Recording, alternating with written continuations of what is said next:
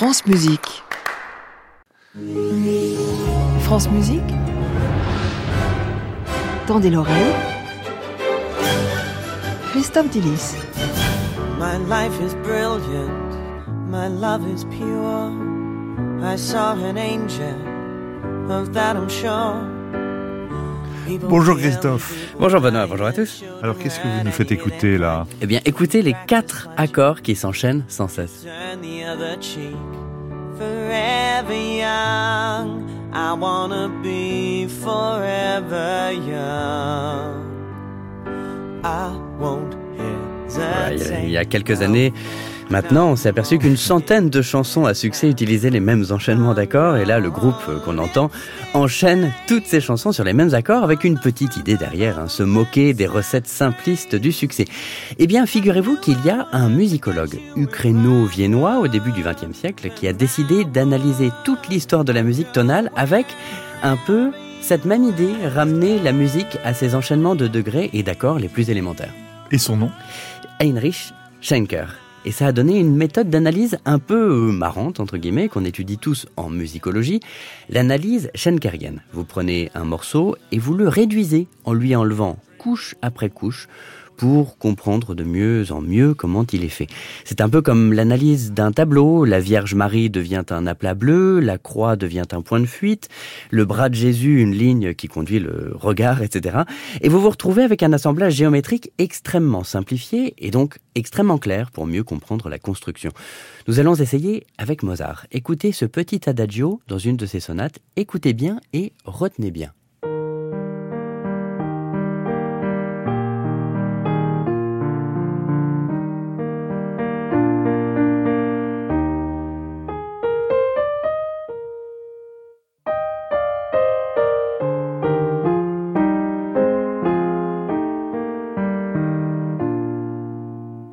Voyez l'idée Alors maintenant, c'est parti, on va analyser euh, de façon schenkerienne. J'enlève les barres de mesure, j'enlève le rythme, j'enlève les notes qui se répètent et je résume la basse à ses notes principales.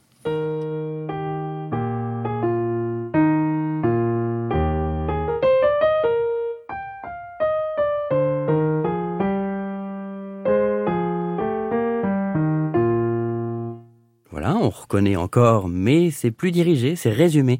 Vous voyez, j'ai pris la mélodie et je me suis débarrassé de toutes les notes qui n'étaient pas dans la ligne droite entre la première note et la dernière note. Ce qui fait que ça devient ceci. Et ça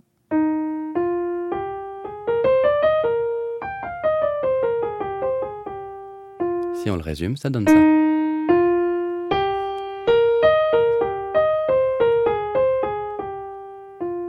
Et pareil pour la basse. Ça devient ceci.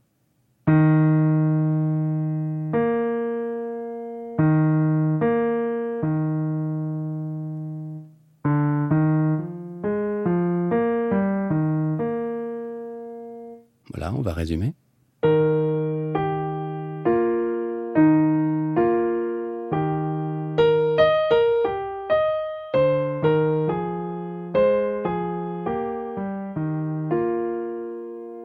Mais Schenker fait encore plus. Il enlève encore plus de couches, alors qu'il n'en reste euh, pas, pas beaucoup là. Il enlève tous les accords entre tonique et sa tension et il ne garde que l'essence de la mélodie. Il ne reste plus rien. Tendez l'oreille.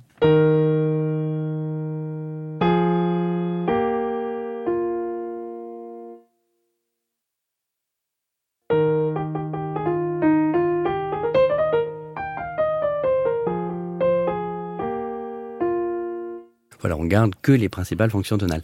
Et donc, Benoît et tous les auditeurs, nous allons terminer avec une devinette. Je fais une autre analyse schenkerienne cette nuit. Essayez de deviner ce que j'ai résumé. Indice, c'est un air d'opéra, souvent donné dans la version de Maria Callas.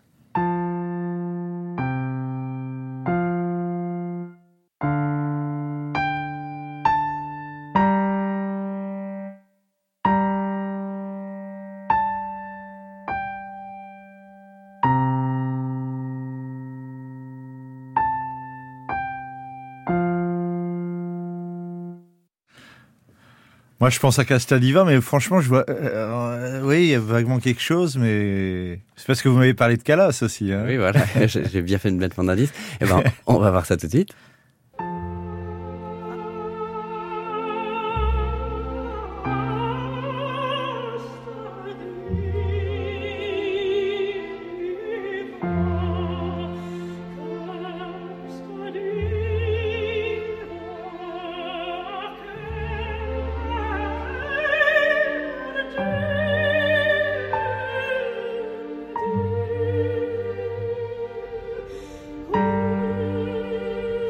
Voilà, hein, vous voyez l'idée.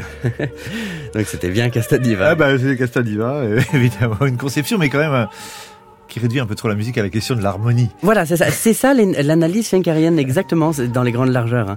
Euh, début XXe siècle, on, on, comprend la musique en la résumant à la grille de lecture tonique sous tension, voilà. tension et résolution. Mais c'est pas une philosophie, hein, c'est vraiment un outil. C'est pour voir un morceau d'un seul coup d'œil. Eh ben, merci, hein, Christophe, j'en ai encore appris. Oh, puis je suis content d'avoir gagné le test quand même. Oui, c'était très bien. Allez, à samedi prochain. À réécouter sur francemusique.fr.